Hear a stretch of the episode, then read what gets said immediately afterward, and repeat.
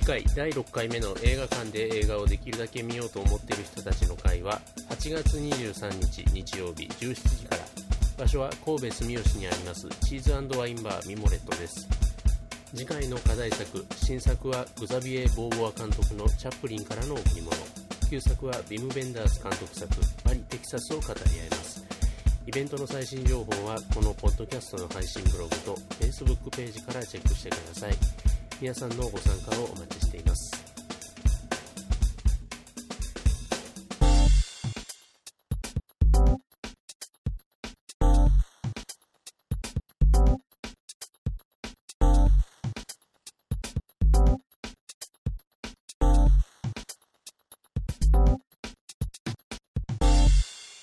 えー映画館で映画をできるだけ見ようと思っている人たちの会あとミモレと第5回ですえーとえー7月11日土曜日です、えー今日はですね、えーと新作は「グローリー明日への更新」そして旧作は、えー男と女を扱っていきますがまず自己紹介の方から始めていきたいと思います、えーまず、えーとミモレと映画部部長のおじいです。よろしくお願いします、えー最近見た映画はですね、えっと、前回ちょっと課題映画の候補から惜しくも外れてしまってた「マッドマックス」えっと「ウィドナイス・ミー」っていうことで あの、あのシリーズ初見だったんですけれども本当に舐めてました。ごめんなさいということで、あの最高の映画でしたというところです、まあ喋り足りないですけど、まあ後でなんか撮るかもしれない、よろしくお願いします。まずははいお願いしますあ私、えー、ヤンヤンです。今週この1週間すごくたくさん映画館に行きました一番最近見たのは今日の午後見てきた「ターミネーター」です。えーっと面白かったんですけど言いたいことと聞きたいことがあるので誰か早く見に行ってください。よろしくお願いします。初参加の KK と申し新人さんよろしくお願いします。ます、えー最近見た映画は、えー、とフランス映画の古い映画ですね「禁じられた遊び」スクリー。ンで見た見たのが「禁じられた遊びで」で DVD で見たのが、黒沢明の「赤ひげ」渋いであの古い結果的に古い映画ばかりを見てるような気がします。よろしくお願いします。はい。えー、とリックです、えー、と最近一番最近見た映画は、えー、劇場で見たのは、えーと「女の子嫌い」っていう映画を ムーブオーバーで今京都でやってるんですけどそれをやっと見て。誰が出てるんですえっ、とね新人新人っていうかまあ若手の二十歳ぐらいの女優さんなんですけど森下葵っていう人で今ちょっとテレビドラマかなんか出てるらしいんですけどまあとにかく可愛いっていうのはまあ地獄だなっていう感じの映画よろしくお願いします。えっ、と。最近見た映画は、吹き替え版があったので、トゥモローランドと、えー、マッドマックス。吹き替えで見てきまはい。もちろんもちろん。す。そういう話もできたらやろうとリリアンです。えっ、と最近見た映画は、えーマッドマックスはみんながすごく褒めるので見ましたけどけなしてる人見たことないけど私はいまいちでした。あとは「追憶と踊りながら」っていうあの渋い映画を見たんですけどそれはすごく良くて今年の自分の中のトップ10に入るかなと思ってますはい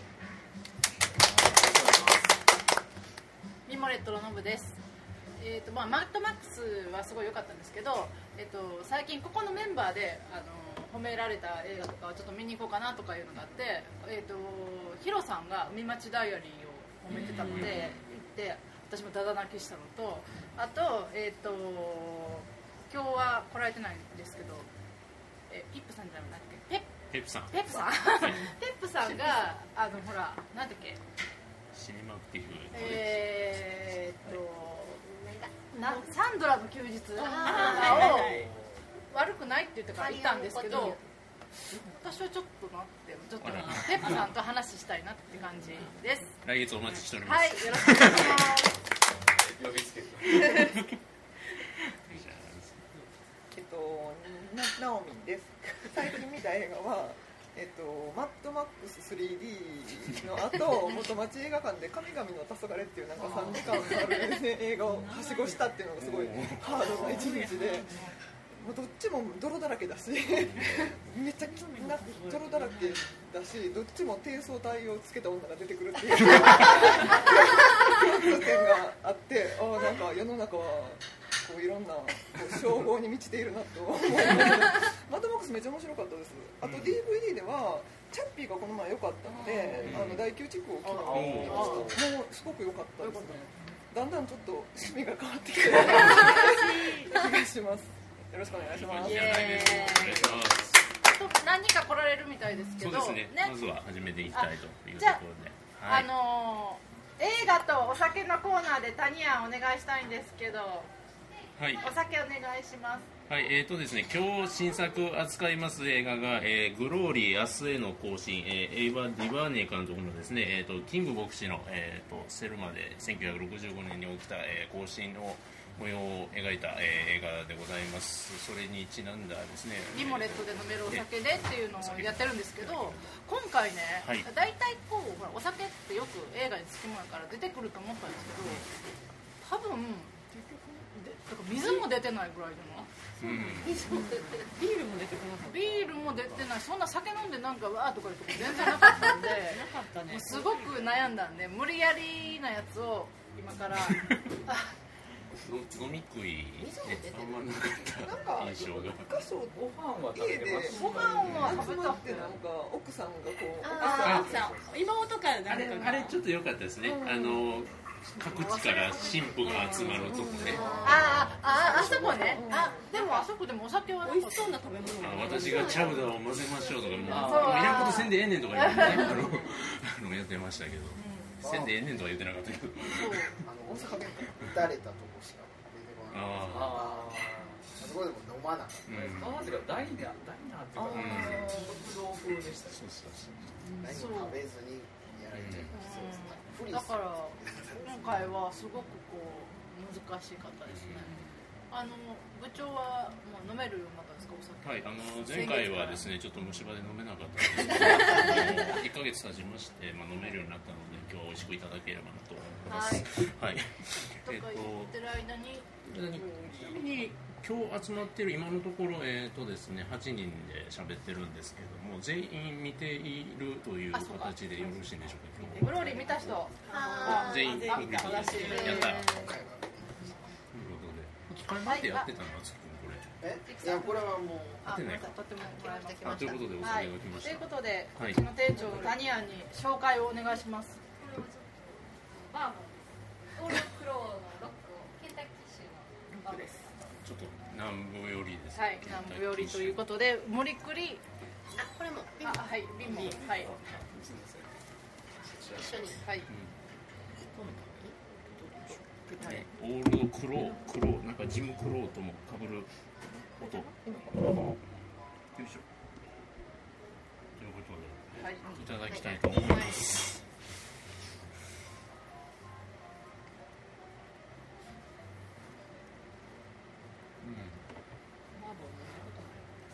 しょうね。どうですか？こう南部でね。頑張った人のね。はい混乱シンクロねはいあのいろいろあったところでねあのこうその後でお酒の楽しみがある世の中っていいよねっていう感じがしますねはいということで飲まん方がいいよなこれ多分ねっていう感想を言うのねあのって感じですけどもはいえー、っとですねそんな感じであのちょっと喋っていきたいどんな感じやって感じなんですが喋っていきたいと思うんですけどもはいえー、じゃあですね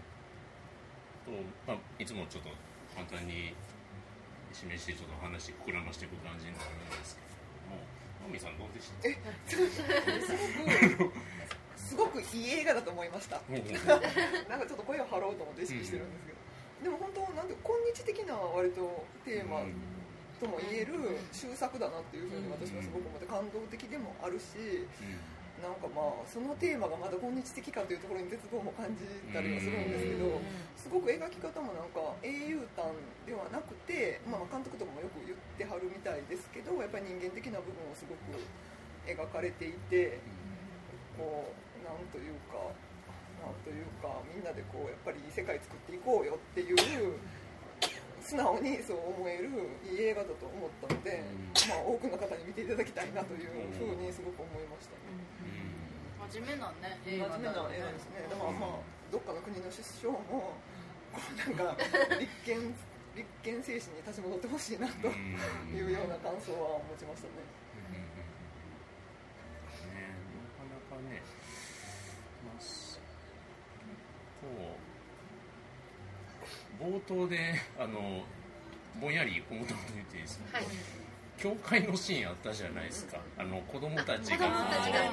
この髪型ってどうやってやるのをそれでそれでって思ってたんですよ。そしたらバーンってあのなんすかもうほこりとかも全部舞って結構あこで割と衝撃も受けちゃったっていうのは思ってるんですけどあのシーン本筋とは関係ないですけどね。こういう映画なんやと思って、うん。見る態度をあら改めました、まあこれあれで冒頭で冷や水かけるみたいな。うん。であれはやられたなって。すね、すいません甘く見てましたって感じ私も最初あそこねあのキング牧師の奥さんの髪型はあれはこうねじってはねじってって少女たちが可愛い感じ。でだまあ、あのどの時代とか出てきてないんであこれはもうだいぶあの終わって平和になった時の話シーンなのかなと思ってぼんやり見ててボン。ね。びっくりですこれはびっくりやったなってそこから前にでもいい始まりなんじゃないかと思います捕まえる現実にパンって、映画の中の現実に引き込まれる感じでもそういう時にもうファッションアイコンにキング牧師の奥さんがなってるってことは、それぐらいもう黒人の人たちの中では浸透してたってことなのかなとかもすごく思ったんですけど、これねあのキング牧師の役やってる人ってあのリアルキング牧師と似てるんでしょうか？私もそこら辺はデビッド・イエローあー似て言えば似てますね、であのキング牧師の奥さんすごく綺麗な人がやってたけど、はい。リアルキング牧師の奥さんもすごく綺麗やったの。すいません真面目な映画綺麗めの人ですああのキング牧師もあの面食いで牧師のくせに。あそうなんかほら女子の人とかはみんな綺麗な人ばっかり。で若い時はあのキング牧師白人の女の人と付き合ったりとか。結構前ですけど。モテる面食いであんだけ弁が立ってね。すごい。でベンの達夫とかモモテるよね。結構なんか冒頭でそのあその最後にそのスキャンダルのテープとか流されてましたけど結局あの辺を FBI にこうすごいね暴かれてひどい話だ。え、それ KK さんはそういうのに詳しい人これ違う。あ僕はあのわりかしそれに興味があってこの映画を見見てなおかつあそれでさ、えー、昨日映画を見たんですけどそれから帰ってもう一度ちょっとおさらいというかどういう事件やったのかっていうのをこう勉強してる。勉強になるそういう人がいる。の大切 FBI えげつないですよね。ええ FBI のその振る舞いあの人出てきた時すごいこの人何しでかすんやろうと思ってすごいドキドキすだって昔からそういうねこそうういう初期は本当そんな割と感じだ電気物よく見るんですけどね、っていう話は前もしたかもしれないですけど、あれで言うと J. エドガーっていうあのフーバーの話があったんですけど、あっこでキングの話どうやったかっていうのを全く思い出せないまま今日ここに来てしまって。るフーバーってでも、うん。デカプリオやってなかっそうそうそうそう。あの映画でキングってやってたっけっていう、まあ、いろんな盗聴ガンガンしてた描写はあでもよくったんですけど。そういう夜のそういうさ夫婦生活とかいろんなそういうのを盗聴してたっていうのはよくそうですね。れをねあの脅すっていうのはよくケネディはあのそれで脅しはししようとしてたと、もうバッチリ抑えてたっていうのはありますよね、あの人ね、うん、なかなかね。キングもやっぱそういう本物好きっていうかスキャンダルあったんですか？あありました。ありましたね。でそれが割とその死後にこういろんな話が表に出てきた感じがあって、で、まあ、あの時はまだ FBI とかあのしかぐらいしかそういうのを知ってなくて。で FBI はあのそのスキャンダルをもとにこうキング牧師をしこう失脚させようとしていろいろやってきたらしいんですけど結局キング牧師はそれに屈しずに、えっとまあ、自分の意思を貫き通して、結局最後は殺されたに暗殺されるんですけど、そういう人誰に暗殺されたんでしたっけ？えっとあちょっと詳しくわからないんですけど多分あの白人のえっとそうですね、あの白人の、まあ、そっちのね、あのそっちの、もう一つ K が違うのね、あの思想の白人至上主義の若者に打たれたっていうのがなってますけどね。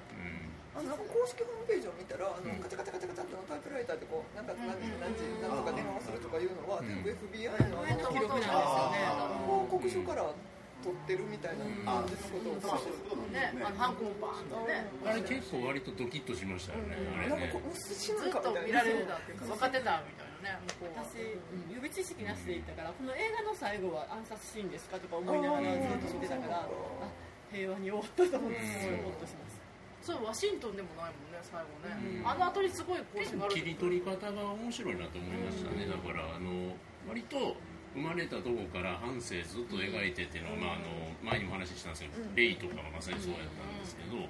今回本当にセルマで起こった今回のパレあの行進の模様に詰めてセルマやってるっていうあの「アイハバドリームの2年後ですよこれってね、なかなか。アイハバドリームをちょっと入れたくなるのを入れないで、うん。その2年後取ったところの思い切りが偉いです、そこはねちょっと調べたとこですと著作権があるらしいあ著作権があるの。キングザイナーの方にあって入れれなかったっていう話もちらっと見たりはしたんですけなんかどね誰かがもう買ってる権利を買ってる。だうん。からその演説を言い換えて作ったんですって。言いそうな言葉に言い換えてでもすごく感動的でしたよね演説シーンはだから言語版やからよかったんかなうん。まあ吹き替えはもともとなかったあったら間違いないそっちにとったこれは言語版でよかったキングボクシーのその演説シーンっていうのがでもやっぱ「アイハバドリーム」入れたらキング牧師のいろんなこういろいろんな映画他にどんな映画をかあのにまつわるもので必ず出てくるものの一つになってしまうからこれはこれでセルマーに的絞ってよかったと私はまあそれそのせいで工業的にどうやったのかわからないんですけど。遺族はそん。なややこしい人なんですかね結構ややこしいんだよねいろいろ売ったらなんかねあの映画映画化権をスピルバーグが先に押さえててとかなんかねいろいろそういうややこしいややこしかったみたいなんですよ。紆余曲折あって今回映画がやっと外ですよね。今まで撮れなかったのやっぱりそのいろいろな問題があるんでしょうね、映画この人の人生を。例えば天皇陛下をの人生を映画化しないのと一緒で、この人も天皇陛下と一緒ででそのせ誕生日がアメリカの祝日になってるぐらいの人だから、あのでなおかつその天皇陛下って割と日本人全員に愛されてるけどキング牧師って白人そう愛してる人と愛してない人のすごいその温度差が激しいと思うんです多分いまだに南部の白人でなんやねんこいつのせいでと思ってる人はいっぱいいそうな気がいまだに KKK 団ありますもんね。うん。あありますね、恐ろしい、いまだに当たり前のようにあの自分白人とは違う生き物やと思ってる人もいっぱいいるわけですよね、最後の方でなんか最後のクレジットのちょっと前にこの人はその後どうなったっていうのが。あーあれねすごい天気物よくあるんですけどね。気になったのが白人の女の人がこの会議この時の帰りに帰りましたっていう。あれその人その後どうなったんってな死んだとも言ってないから死んでないんやろうとは思うけど死んだな KKK に襲われた人ですか？あのあ死にました亡くなってあの人はあそうかそうか。あの39歳の4人の子供を持つ主婦やったんですけどあの白人でその何をしてたかっていうとそのあそこまで歩いて80何キロ更新した後あの帰らなきゃいけないですよね向こうまで、でもある向こうはまでは歩いて帰るみたいな、まあ、歩いて帰る人もいますけど、車で送迎をしてほしい人はこう送迎してもらうみたいな、そういうシステムだったらしいんですけど、それでも運転手をしてて黒人乗せてやってたら交差点に止まったところの時にこう経験に見つかって撃たれて。えー私ちらっと調べたけど見つからなくってあ撃たれた後この人どうなったんやろと思ったら亡くなって最後にそのその直前にその暴漢に襲われた白人の人たちとかもねあれあのあれも相まってもう本当にひどい話なんかすごく勇気のある人たちを描きな描きながらものすごく人間の下劣なところとかも出ててなんか厳しいなと思ってかすごいあの日本人って生前主義って言いますけど、あのあれ見てすごい怖いなと思ったのが後の方でその若い子だ学生2人黒人の学生2人と喋ってるのでその昔このデモ行進してる時に少女が自分の顔を引っかえてきたとか、でそのお父さんにボコボコに同じ殴られたっていうか、その日本でやったらその少女が顔を引ってくることなんてないじゃないですか、であの頃ってそういうそれぐらいこう親からこうそういうふうに教え込まれてたんだなっていうのがすごいあのショックでしたね、なんかあの映画見た後に思ったのが例えば人間じゃ同じ人間じゃないと黒人の人のことを思ってたと犬やと思ってたとしても、でも犬を殴ったりしないし蹴ったりもしないし普通の人は。そう。そうで別に喫茶店に犬が入ってきてもいいや、優しく出すよね。いやだから犬が入ってくるのが嫌なんだけど犬が自分と同じようにご飯を食べるのが許せない。なんかその差別する人は多分でもその差別してる人にとっては犬以下なんですよ犬猫以下なんですよ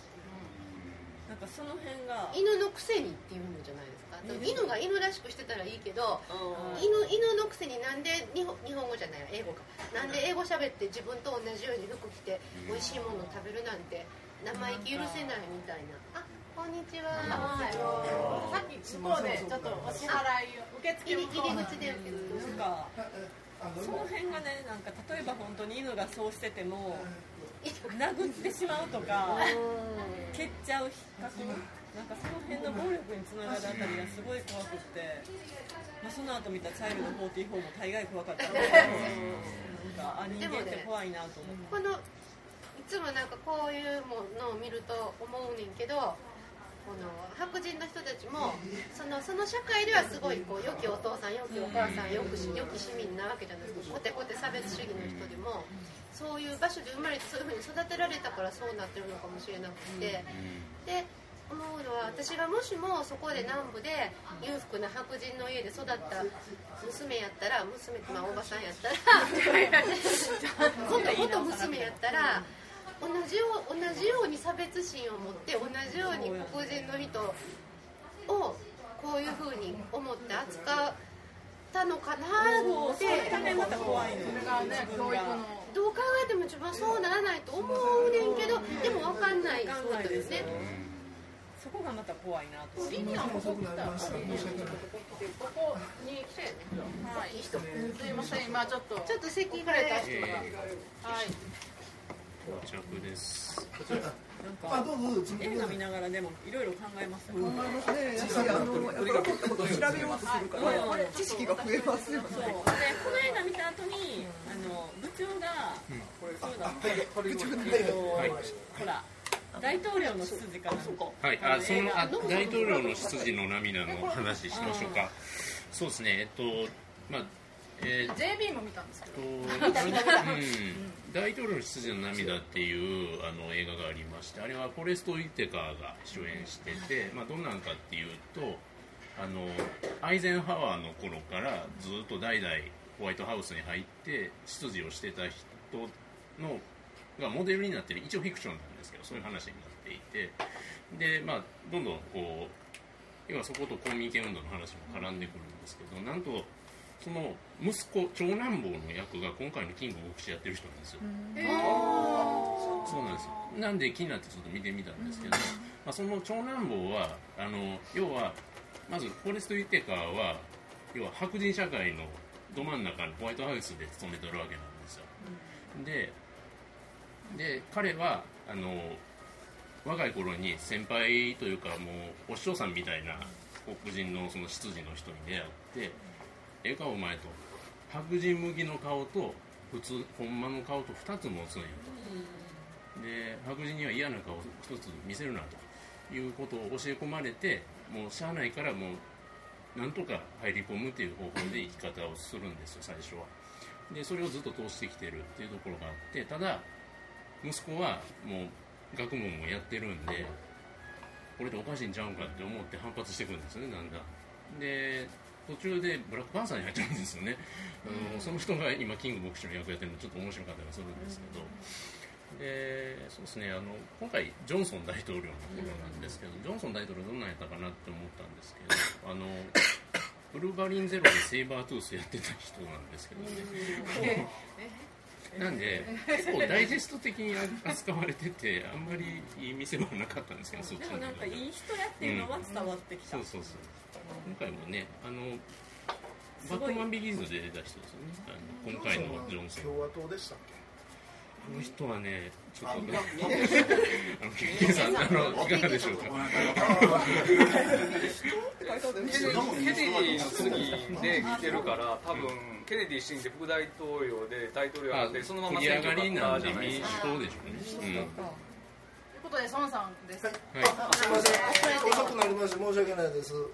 自己紹介とあ最近見た映画。最近見た映画えっ、とちょっと DVD で家でなんかなんかいろいろ見てんねんな最近映画館でも。一本。えーとメビウス。メビウス。メビウス。まだ見てる重い映画やった。メビウスあのキロキロあ見とくかうん。見ちょっとあれはまあちょっと論評さまあきつい映画です、うん。あの一切セリフないんですね。セリフなしで。怖い。であの浮気された奥さんが自分の息子の局部を切り落とすっていう。怖いなんかちょっと怖い映画で男の人の方が怖いかも。ついてな。いということではい、はい。あブローリー見ました。ブロリー見ました、あはい。今回はちゃんと日本刀見てきました。ブローリーどうでした？ブローリーね正直言ってあの、ちょっと期待外れな部分だったかなと思って、やっぱりその、えー、と黒人差別まあマルコム X もそうやし、でその前のあのアメリカ社会じゃないけどマンデラさんのあの、なんだっけね、えーインビクタスやったっけではないじゃない。なんかマンマンデラ。ってやつあマンるデラ。見たあれ、うん、あれはすごく良かったんで、ちょっとねそこら辺の期待しとったんが外れたかなって、でそのあまりにもそのまあ実はやっぱり事実関係その更新そのワシントン大行進の後なんだな、前？まああ後です。あとです。さっきがワシントン大行進そう。そうでアイハワードリームがワシントンあの時そうそうですそうでちょっと通り一辺倒ででその黒人差別を描く部分でもちょっとこううんあれだけで語れたんかなっていうのがあって、うんさらっとしすぎ？ちょっとさらっとしすぎかなと、もうちょっとこう、あのー、闘争とそのマイノリティへのその目線っていうのがちょっとさらっとしすぎかなっていう。まあええ人すぎるように書いてるみたいな品。だからマルコム X とのその対比っていうのがすごくあって、マルコム X の人ね私映画見てないんですけど今回ねマルコム X の役やった人すごい写真見たらすごい実物によく似てはるなあ似てますね。なん。かすごい端正な感じで、うん。すごいあマルコム X も見ようとか、本当になんかこの映画見た後にあと見ないといけない映画がいっぱいあるなと、すごく思いますそしてさっきも話題に出たこのティム・ロスのいやいやらしいのがリア汁の出っぷりがすごかったですよね。知事役をやったうん。あのティム・ロスがもう本当に嫌嫌嫌嫌なやつさ満載で。素晴らしい俳優さんだなと思います。誰が見てもムカつくややなやりもう良かったですね。よかった。だからこそ悪役としてすごく良かった本当に嫌らしい人がいないとこの映画閉まらなかったと思うそうそうやっぱり。ね違う役者さん大統領との対比がすごく、うん。なんか大統領は20年後その後世に自分の名が残るのかどうのこうの。か、ずるいのは大統領の方です。そう。よねこの人は結局貫いたわけです、貫いて結局大統領選落ちて、最後にそのその4回なんか負け半てだからある意味悪役としてはすごくかっこいい生き方を貫いたかなっていう、いまだにいるその差別主義者の人にとってはヒーローなのか。もしれないあとねあの大統領の役が大統領のその描き方がねもっとこうドロドロした実利的な部分、うん。彼のその実利的な部分がもうちょっと上手に描いとったらもうちょっとこう深く掘れたんちゃうかな、でも割といい感じにずるい人に書かれてたとなんかずるいけど根はいいんだけどすごいずるさが出てる根っからなんかこう大統領に関してはその差別心とかはあんまりポリティカルな。とにかくもあのもうあの選挙のことしか考えてないみたいな。もうむしろそうそれが逆にこう差別に生じをやってるとあのあんまり悪い人に思えないそうですねだからいい人か悪い人かっていう軸じゃなくてそういうのがこうまあ書き方はそんな過激ではないけれど、うん。そういう視点が入ってるのはいいよなっていう感じがしますよね、うん。そこでだけでは動かないっていう。正義では結局動かないんだっていう、で結局なんかでも世の中の偉い人っていうのはそういうあの差別心に突き動かされて動くんじゃなくて、あの自分の権威やお金のために動いてるのが本当なんかな、会社で偉くなっていく人もそうですそよね。うですよね。ウォレスもそこですよね。多分もう根っからの黒人嫌いとかでも含めて要は支持者の仕事を奪うやつらでもありっていうのは要は本気で言ってたじゃないですか。大統領とホワイトハウスで話してたあれ完全に本気なんやなこのおっさんって思ってそれが余計に怖いなとか思ったんですけどあこのウォレス知事はあれですわ。あの多分ですけどあのああいう悪役を選挙を勝つためにそうやってた、うん。そういうことだと思います、あの実はもともとはすごくリベラル派のいい人だったらしいんですけど、この映画を見る限りはとてもそう思えないティム・ロスコテコテの差別主義者やってたもんでもそれやとそれであの知事選出てあのうん惨敗するんですよ、ああ人もあそうかねで書いたんだで KKK がバックについてすごい組織票でで次の選挙で圧勝するんですよだから KK とかつけたらもう絶対もうそのさ自分の意思はどうあれあのこう差別主義を、ま、全面打ち出すしかなかったえじゃあそのティム・ロスの家族の人そ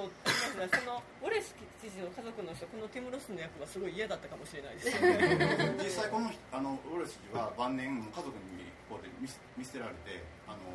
寂しい。え半身不随でアルツハイマーの点で半身不随で,、で最後はあの自分が間違ってましたっていうことをこう自分から自らその血の日曜日の式典の中に自分から出て行って謝ったんですよ。それはなんか見直す感じですね。そっち映画この人映画最後に半身不随になってざまあ見ろ。いや見てる人はいいですよ本当に映画できるかも今のお話私あとリリアンでもなんかもう時時代の流れが読め先が読めてなかった。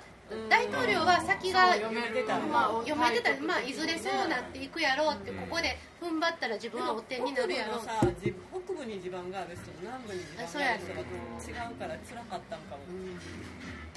で小川知事的に大統領選出たって言ってましたけどこれの人共共和党から出たわけでも民主党から出たわけでもなく極右党から出たんですよだからそんな、まあ、今の常識があれたらそんなもん通るわけないんですけ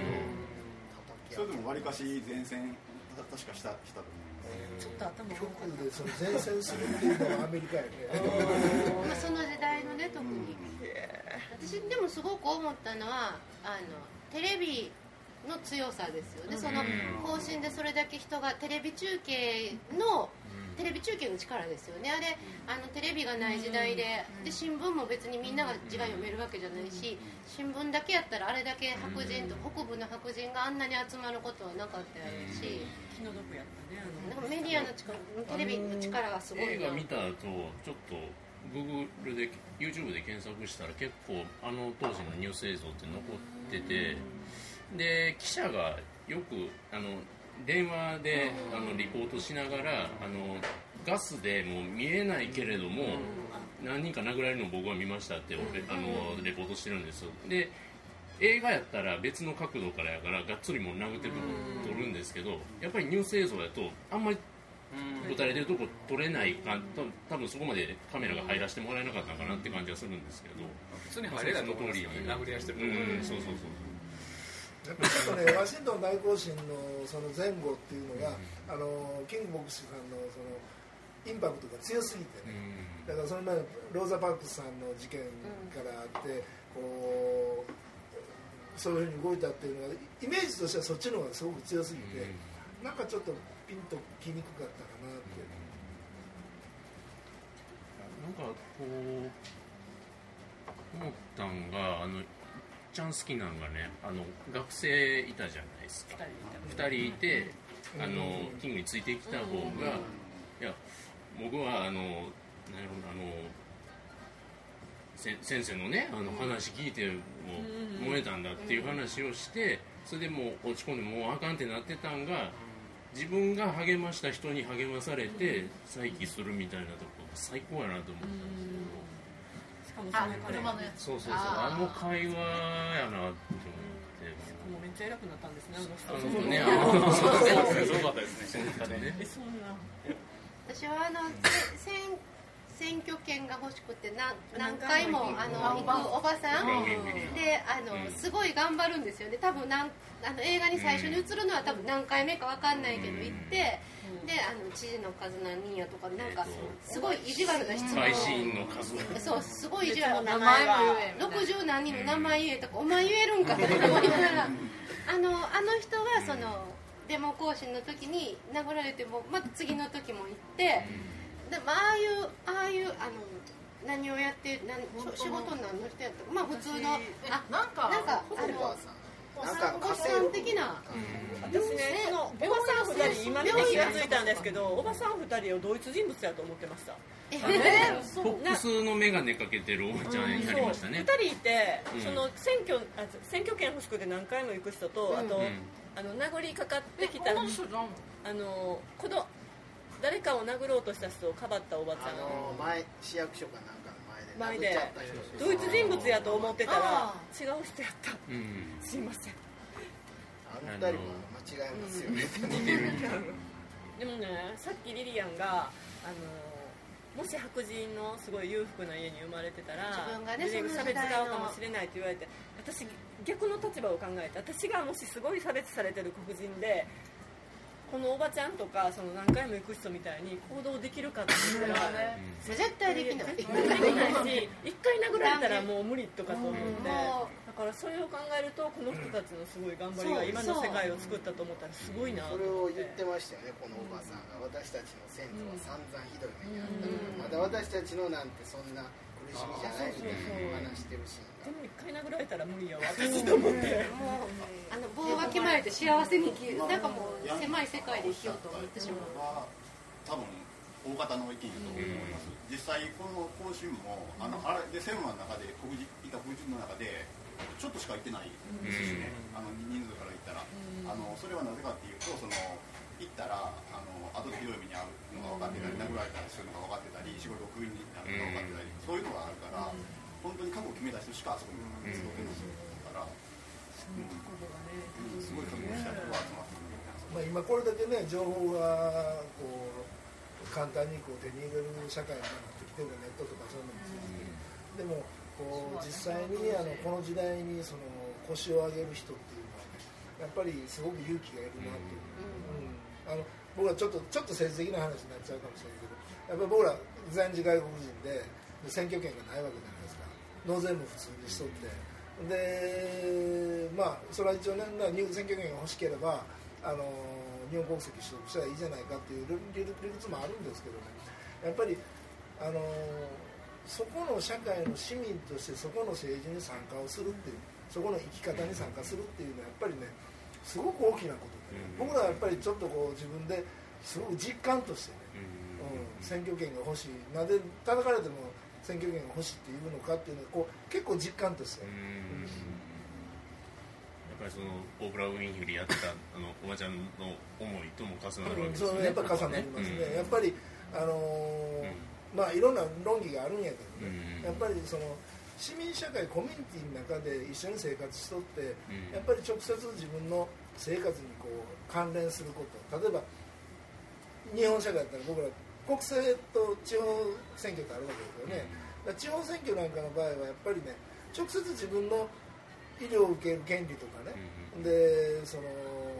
ゴミの出し方まで直接関わって直接自分の台所とつながってるわけなんですよ。そういうのにその国籍云々というよりも一つのコミュニティの一員としてその参加することっていうのの意義っていうのすごくこう身につまされる思い、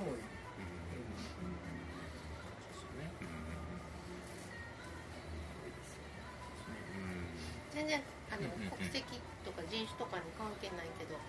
この前もあのまた政治的な話あの来てくださいね。来てください。あのうちのうちのっていうかあの某うちの私の家のある市の市議があの同性婚についてああの問題発言をして あの炎上したことがあるんですけど、はい。しちょっと知り合いなんですけどそれがあのまあそれに対して、まあ、その人は結局そのその時は撤回しないって言ったのにそのガーって炎上した後でさっさと撤回しててんけど。でも一応ねあのあの言い方まずかったみたいな。でもその後そのその同じあの市内の友達がいっぱいいるんだけど、その中の結構多くの人が、まあ、彼の言い方は悪かったけどそれはそうだよねっていう人が結構いて、で時期尚早であるよ。その実態はやってないのにたああの帽子で認めるとは。あのでもでね、だからもうちょっとこう住民たちの気持ちを考えてみんなに周知して雰囲気ができてからやらないと余計揉めるやろとか言うねんけどその時にこの映画を見た後やったので思い出してそれって例えば国民あの公民権運動をやってる時にこうやって黒人が虐げられて不当な差別で殺されたりしてる時にキング牧師に時期尚早やからもうちょっとゆっくりして白人が受け入れる。あれどこ受け入れある僕。はああと5年10年経ったらみんなの雰囲気も変わるから、もうちょっと5年10年殺され続けるまで待ったらっていうのと同じことやんと思って、待てねえよバカ野郎っていう話ですよね。待ってみようそう言ったわけですよでね思って言いたかったけど、なんかもう炎上したしたら嫌やからおとなしくしてたんですけど、うん。結局なんか炎上してたよ炎上してたよしてしてましたすみませんでもそうえっとそういうことはいつの時代もどこのどうどういう問題に関してもやっぱそういう人はそういう人やねんな。えっとねじゃあちょっと話の流れ変わるんですけどね。あのあの似てる似てないの話またちょっとね、いろんな電気も見てるんであの話をさせてもらうとあのキング牧師の「I have a dream」の演説を実は高校生の時教材でひたすら聞かされた時期がありまして似てます。英語の時間。で。道徳じゃないです。英語です。すごい似てます。あのあの人の演説の特徴は朗々と歌い上げるような形、あのゴスペルをまさに歌ってるような感じ。で気持ちいいんですね。多分「I have a dream one day」ってくるんですね。あ抑揚がすごいんですよ。コマーシャルで「アイハバドルム」1位流れてませんでした？ああったあったなんやろねでなんか僕声すごい覚えちょっとたまらんのがキング牧師のこう高いところから下がるところなんですよ「あ people」こういう感じこうこう朗々とから下がるとこがすごい似てたっていう今回。あのやっぱりまあ喋り方とかものすごい訓練してなかなか似せていってる研究してるなっていう感じがしましたね。あの大統領の出自の涙でキングっぽかったかというとそうじゃないんで、うん私も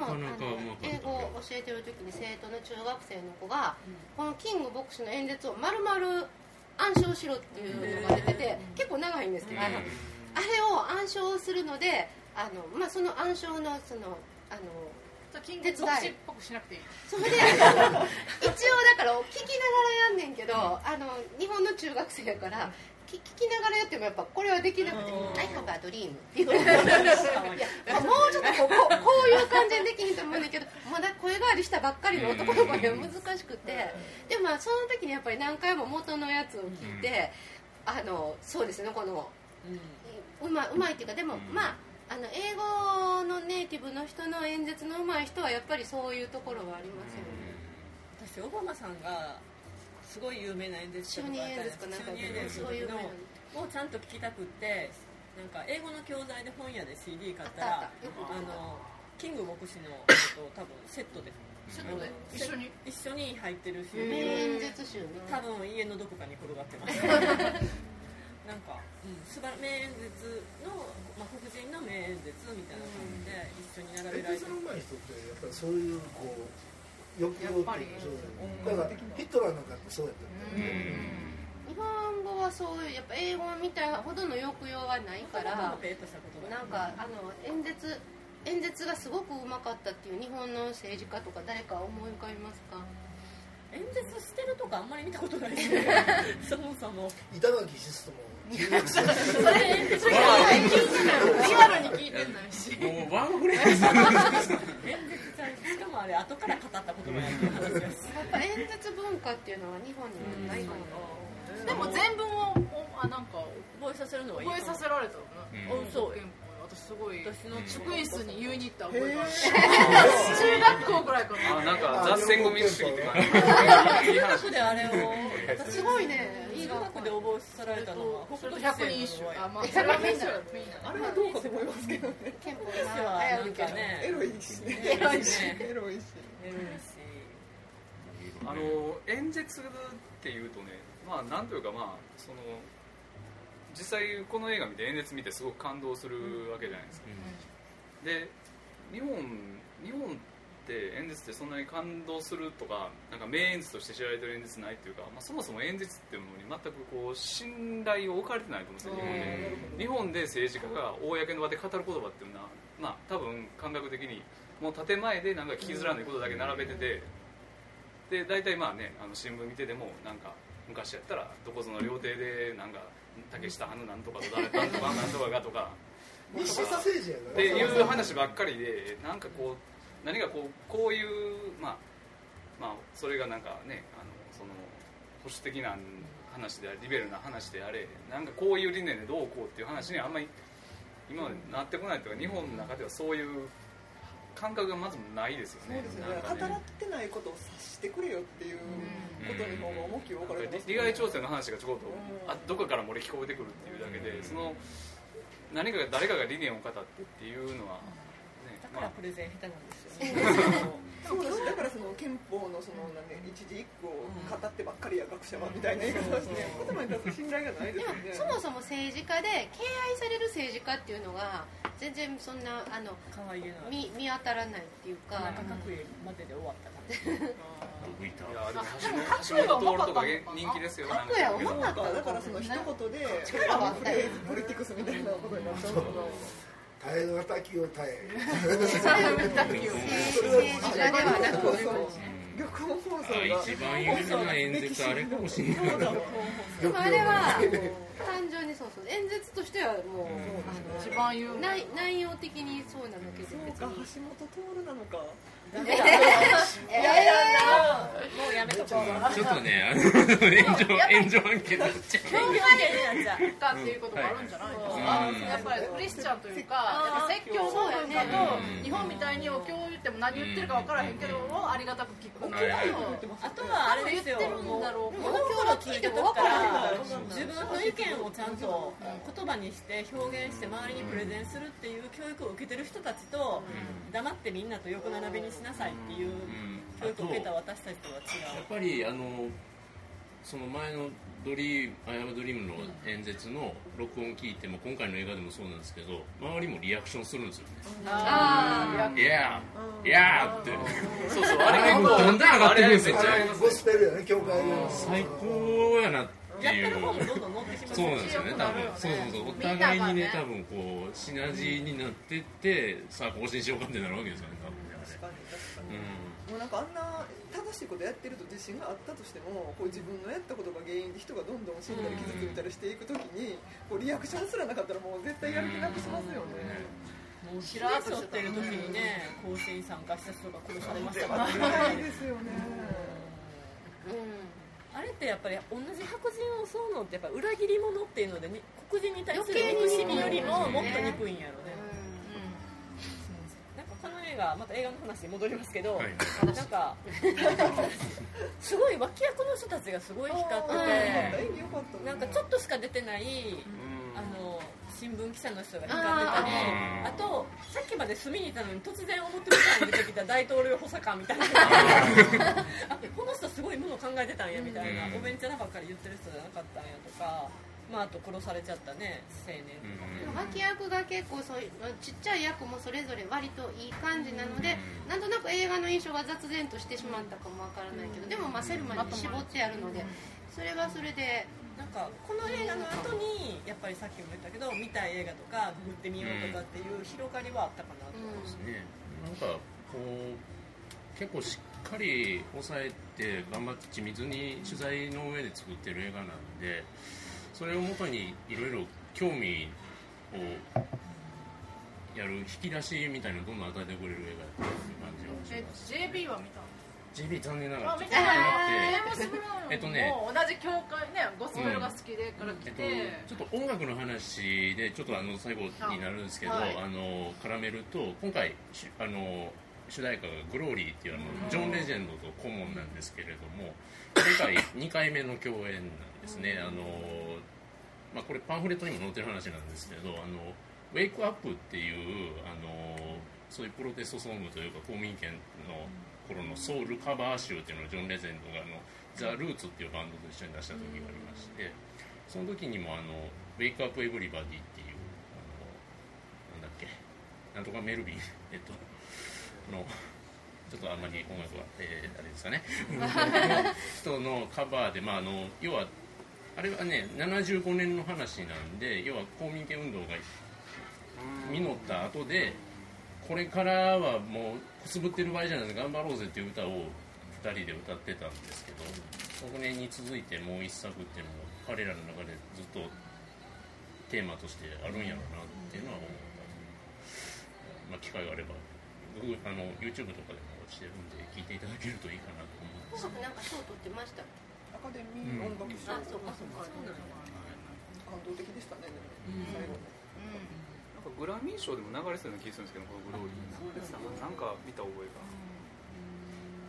が。あとエンドロールで実際に更新してながらの歌が最後に流れて。で泣いたんでしょ？やられた。そうそう泣いたな。ちょっとうるっとくるねああいう昔のね映像はやっぱりやっぱりアメリカンスナイパーの時もあそうそうそうそうあるとアメリカンスナイパーの無音と対になるなというかなか最後のねなかなかエンドロールまで席立たれへんぞこれはというあのねあのアベンジャーズの最後とまた別の意味であの立たれへんなっていうミント神戸で映画見るときは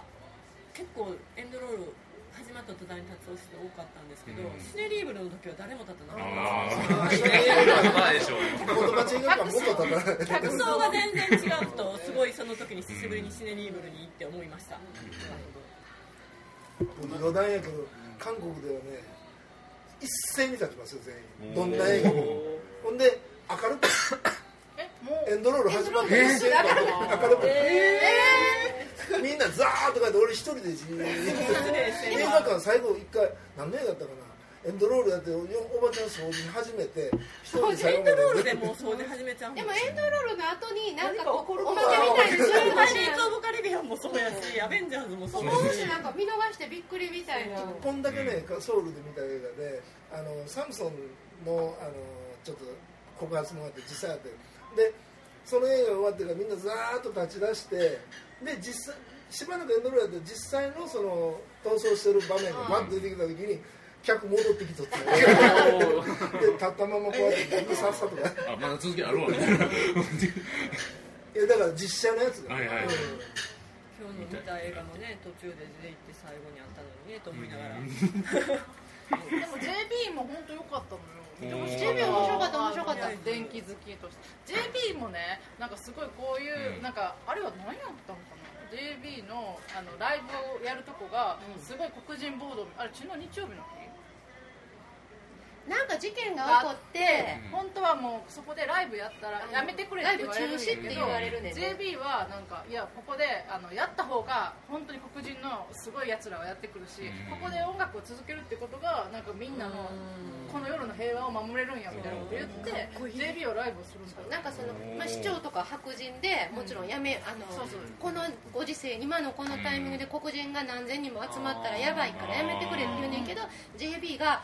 今日やめたらそれで余計起こった黒人はねあのみんなが視聴者に行っていいんですか。それとも僕の音楽を聴いてるのとどっちがいいっていうふうにして結局やるのよね。あれちょっと調べたらなんかテレビでも放映してて、で一晩中それをもう何回もエンドレスでややることでその街だけなんか暴動はなかった